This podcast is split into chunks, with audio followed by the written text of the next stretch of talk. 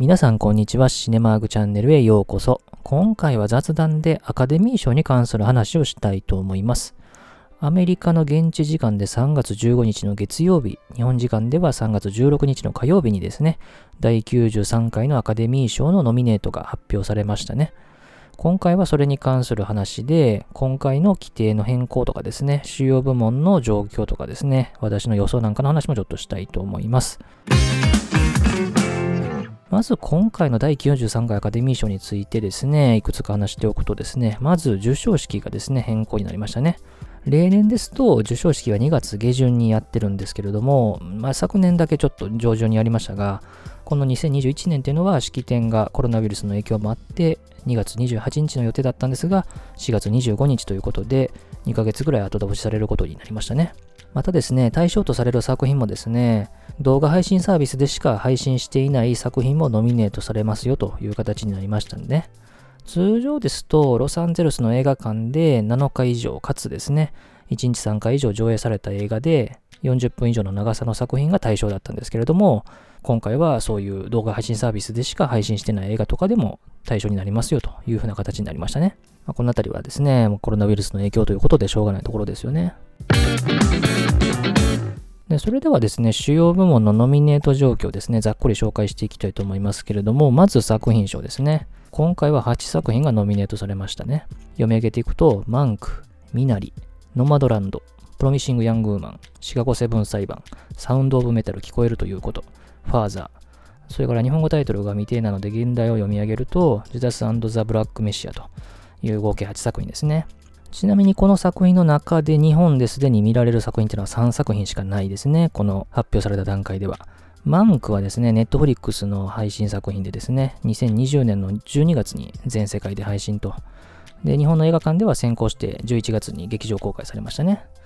同じくシカゴセブン裁判もネットフリックス作品で2020年10月に全世界配信と。マンクと同じくですね、配信前に劇場公開も日本でされてるという形ですね。それからサウンドオブメタル聞こえるということという作品は2020年の12月に Amazon プライムビデオで配信されてるという作品ですね。それ以外の作品で言うとですね、授賞式までに日本で見られる作品で言うと、ミナリとノマドランドは2021年3月に劇場公開予定と。で、それ以外の作品は授賞式までには間に合わないかなと。ファーザーは2021年5月14日に劇場公開予定と。で、プロミシング・ヤング・ウーマンは2021年夏に公開予定というところですので、まあ、そのあたり忘れないようにしておきたいなというところですね。それから主演男優賞ですね。アンソニー・ホプキンスがファーザーで、チャトウィグ・ボーズマンがマ・レイニーのブラックボトムで、ゲイリー・オールドマンがマンクで、リズ・アーメットがサウンド・オブ・メタル聞こえるということで、スティーブン・ユアンがミナリで、それぞれノミネートされましたね。ちなみにアンソニー・ホプキンスとゲイリー・オルドマンは主演男優賞の受賞歴がありますね。アンソニー・ホプキンスは男優賞は上演も含めれば7度目のノミネートですね。91年の羊たちの沈黙で主演男優賞を獲得してるだけとという状況ですね。直近で言うと2019年ですね。昨年の2人のローマ教皇という作品で上演男優賞ノミネートされたので、男優賞では2年連続のノミネートですね。ゲイリー・オルドマンは3度目のノミネートで、2017年にウィストン・チャーチル、ヒトラーを世界から救った男で主演男優賞を獲得してますね。それ以外の3人は初ノミネートですけれども、ご存知のように、チャドビック・ボーズマンは2020年の8月ですね、大腸がんによって43歳という若さでお亡くなりになりましたけれども、直近の映画祭で言うと、まあ、彼の亡くなった後ですけれども、ゴールデングローブとか、放送映画評価協会賞では、この主演男優賞に当たる賞を取ってますね。で、リザーメットとスティーブン・ユアンは初ノミネートという状況ですね。それから主演女優賞はフランシス・マクドーマンドがノマドランドで、キャリー・マリガンがプロミシング・ヤング・ウーマンで、バネッサ・カービーが私というパズルで、ビオラ・デイビスがマ・レイニーのブラックボトムで、アンドラ・デイが、これはまだ日本語タイトル決まってませんが、ザ・ユナイテッド・ステイツ VS ビリー・ホリデーという作品で、それぞれノミネートされてますね。で、フランシス・マクドーマンドは女優賞で言うと6度目のノミネートで、96年のファーゴ、それから2017年のスリー・ビルボードで2度主演女優賞を取ってますね。で直近ではですね、全米批評家協会賞で主演女優賞を取ってるとで、今回もしですね、主演女優賞をフランシス・マクドーマンドが取ることになればですね、アカデミー賞の歴史の中で主演女優賞を最多受賞したっていうのは4度受賞したキャサリン・ヘプバンなんですね。単独で3回って人はいないんですね。だからもし取ったら単独2位になるという形ですね。でそれからキャリー・マリガンは2009年の17歳の肖像という映画以来のアカデミー賞のノミネートですね。ビオラ・デイビスは4度目のアカデミー賞ノミネートで、2016年にフェンスという映画で助演女優賞を取ってますね。で、バネッサ・カービーとアンドラ・デイは初ノミネートという形ですね。それから助演男優賞ですね。サシャ・バロン・コーエンがシカゴセブン裁判、ポール・レイシーがサウンド・オブ・メタル聞こえるということ、レスリー・オドム・ジュニアがあの夜マイアミで、ダニエル・カルーヤとレイキース・スタンフィールドが Judas and the Black Messiah という作品でそれぞれノミネートされてますね。サシャ・バロン公演に関しては、男優賞でのノミネートっていうのは初ですね。ただ2006年にですね、ボラット、栄光なる国家だったカザフスタンのためのアメリカ文化学賞という映画で脚色賞にノミネートされたことがあるので、アカデミー賞自体は2度目のノミネートですね。ちなみにこの続編のボラットっていう作品が直近のゴールデングローブで男優賞でですね、このサシャ・バロン公演が受賞してるという形ですし、さらにこの作品で脚色賞でもノミネートされているということなので、サシャ・バロン・コーエンは助演男優賞と脚色賞のダブルノミネートという形ですね。でそれからですね、ダニエル・カルーヤは2017年のゲットアウト以来の2度目のノミネートで、ポール・レイシー、レスリー・オドム・ジュニア、それからレイキース・スタンフィールドは初ノミネートと。で、レスリー・オドム・ジュニアは歌曲賞にもノミネートされてますね。それから助演女優賞ですね。アマンダ・セイフライドがマンク、グレン・クローズがビル・ビリ・ベレジ、教習の愛歌、オリビア・コールマンがファーザー、ユン・ヨジョンがミナリ、マリア・バカローバがゾクボラットという形ですね。で、アマンダ・セイフランドは初ノミネートで、グレン・クローズは女優賞は8度目のノミネートですね。何回かね、もう受賞確実なんじゃないかというふうに言われてたんですけれども、なかなか受賞されてないという方ですね。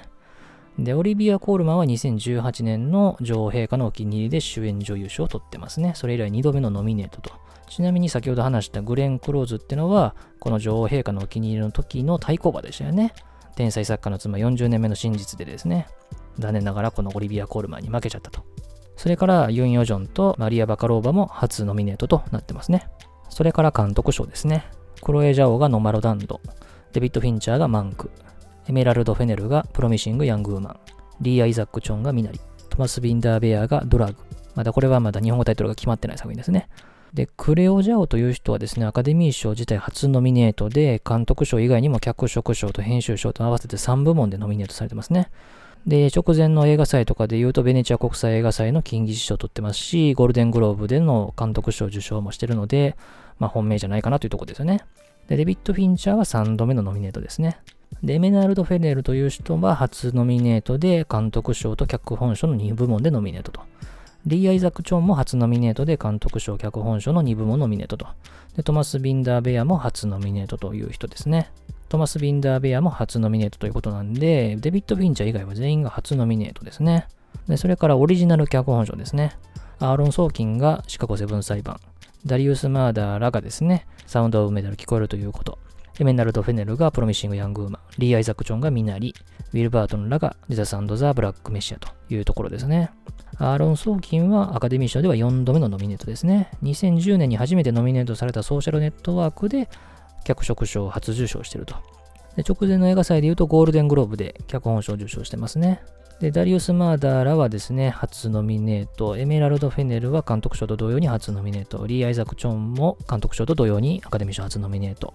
ウィル・バートンらもアカデミー賞初ノミネートというところなんで、アーロン・ソーキン以外は全員初ノミネートですね。それから主要部門最後ですね、脚色賞ですね。クロエ・ジャオがノマドランド、ケンプ・パワーズがあの夜マイアミで、クリストファー・ハンプトンとフローリアン・ゼレールがファーザー、ラミン・バーラニがザ・ホワイト・タイガー、で、それからサシャ・バロン・コーエン他6名が続・ボラットという形ですね。で、クロエ・ジャオは監督賞と同様にアカデミー賞初ノミネート。ケンプ・パワーズも初ノミネート。で、ファーザーの2人申し上げましたけども、クリストファー・ハンプトンはアカデミー賞3度目のノミネートですね。初ノミネートだった1988年の危険な関係という映画で脚色賞を取ってますね。で、フローリアン・ゼレールは初ノミネート。で、ラミン・バーラニンもアカデミー賞初ノミネート。で、サシャ・バロン公演は先ほど助演男優賞のところで申し上げた通りというところですね。まあ、他の部門はもう割愛しましたけれども、複数ノミネート作品を言いますとですね、一番多かったノミネートはですね、マンクが10部門ですね。でそれからですね、6部門というのが、ファーザー、ミナリ、ノマドランド、サウンド・オブ・メタル聞こえるということを、シカゴ・セブン裁判、ジュダスザ・ブラック・メシアの6作品と。で、5つノミネートされたのが、マレイニーのブラック・ボトムと、プロミシング・ヤング・ウーマンと、以下略という形ですね。なので、ノミネート数で言うとマンクがもう群を抜いてるという感じですね。で、それからですね、日本の関連作品についても少し話しておきますと、アカデミー賞の対象にそもそもなるかどうかっていうのがですね、まあ、だいぶ前に発表されてたんですけれども、その時にはですね、日本映画ではですね、6作品ですね、長編アニメーション部門の候補作品の中にですね、6作品が含まれてたんですね。劇場版鬼滅の刃、無限列車編、アーヤと魔女、ルパン三世、ザ・ファースト、音楽、君と波に乗れたら、泣きたい私は猫をかぶるのですね、6作品ですね。ただですね、残念ながらいずれの作品もですね、長編アニメーション部門にはノミネートされませんでしたね。ちなみにノミネートされたのは、2分の1の魔法、フェイフェイと月の冒険、映画、羊のショーン、UFO フィーバー、ソウルフルワールド、ウルフウォーカーでしたね。まあ、鬼滅の刃はね、日本での興行記録を塗り替えたりとですね、まあいろいろありましたけれども、まあ映画がですね、単独の作品というわけではなくて、まあ続編にあたる形になってるので、まあなかなか難しかったかなという気はしますけどね。で、ここからサクッと予想なんですけども、アカデミー賞の予想っていうのは大体直前の映画祭の受賞状況からなされることが多いですよね。例えばゴールデングローブですね。まあ、ゴールデングローブはですね、ご存知かと思いますけれども、作品賞に部門が2つあるわけですね。ドラマ部門とコメディ、ミュージカル部門ってあるわけですよね。で、直近の10年間でちょっと振り返ってみたらですね、ドラマ部門で受賞した作品のうちですね、5作品がアカデミー賞での作品賞を受賞していると。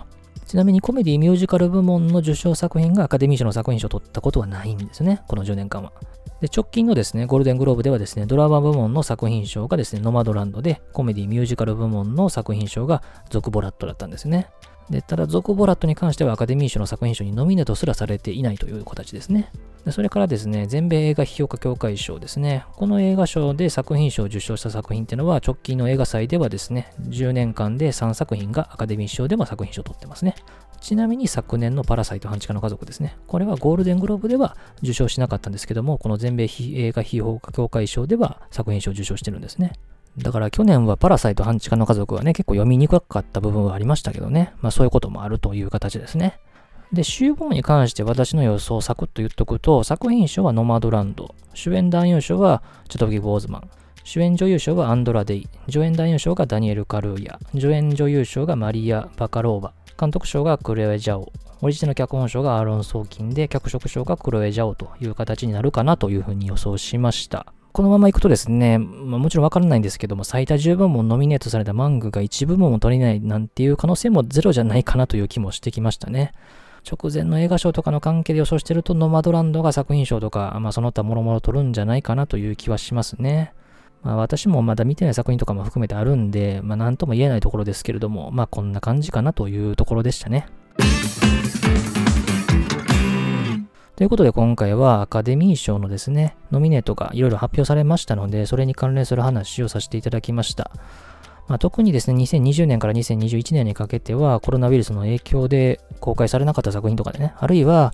撮影がうまくいかなくなっちゃって公開が伸びたとかね、まあそういう作品もあったんで、いわゆる超大作とかね、言われる作品ってのは、2020年日本で公開された作品で言うと、テネットとかですね、ワンダーウーマン1984ぐらいだったかなというぐらいの印象なんですよね。で、007のノータイムドゥーダイに関してはもう公開予定から1年ぐらい過ぎちゃったような気がするんですけどね、まあなかなか公開もされないという作品もあるという状況ですね。だからまあこういう状況をどういうふうにアカデミー賞が評価するのかも含めてですね、楽しみなところではありますし、ミナリみたいにですね、韓国系のアメリカ人の方が撮った作品もまたノミネートされているということで、昨年ですね、韓国人のポンジュノがパラサイトで撮ったようにですね、またそういうことが起こるのかってところとかも含めて、またいろいろ注目がしておきたいところではありますね。ということで、またこの結果状況とかも含めてまた話したいと思いますんで、またいろいろ聞いていただければと思います。最後までお付き合いありがとうございました。